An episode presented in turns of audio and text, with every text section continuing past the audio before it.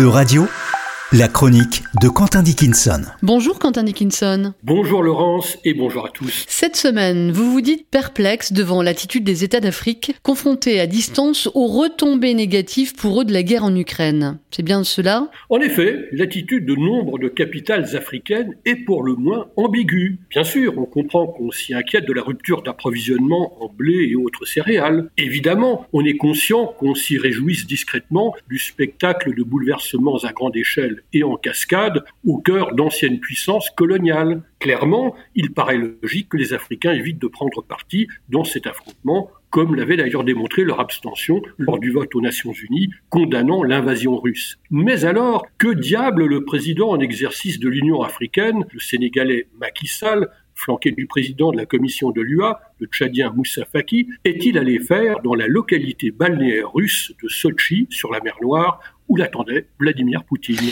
Que pouvaient donc espérer les, les deux Africains de cette rencontre?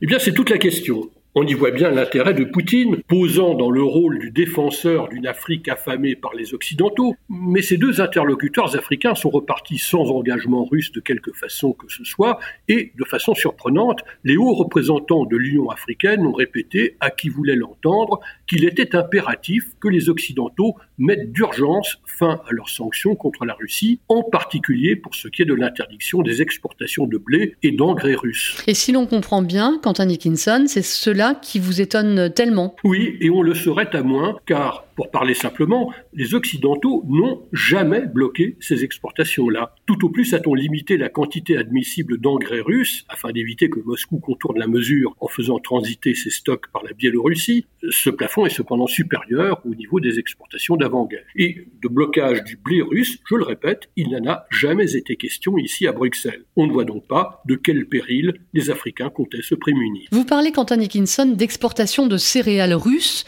mais l'Ukraine est également un grand pays producteur dont les exportations sont rendues impossibles depuis trois mois que dure la guerre. Absolument, mais cette impossibilité n'est pas le fait des Européens, mais bien de la Russie qui bloque tout mouvement au départ ou à l'arrivée dans les ports ukrainiens de la mer Noire. Et M. Poutine ne s'est en rien engagé à lever ce blocus maritime. De toute manière, les principaux acheteurs hors de l'Europe de céréales ukrainiennes ne sont pas les Africains subsahariens, mais bien ceux de l'Égypte et du Maghreb, du sous-continent indien et de l'Indonésie. Conclusion? Conclusion, eh bien, qu'il est affligeant de voir deux dirigeants africains de premier plan se muer en porte voix irréfléchie ou simplement mal informée de la propagande du Kremlin. Un détail, Sochi se situe à moins de 500 km de la frontière ukrainienne et à 30 km seulement de l'Abkhazie, cette région de la Géorgie occupée depuis 12 ans par l'armée russe. La proximité de ces symboles a certainement dû échapper aux visiteurs africains. Merci beaucoup Quentin Dickinson, on vous retrouve la semaine prochaine.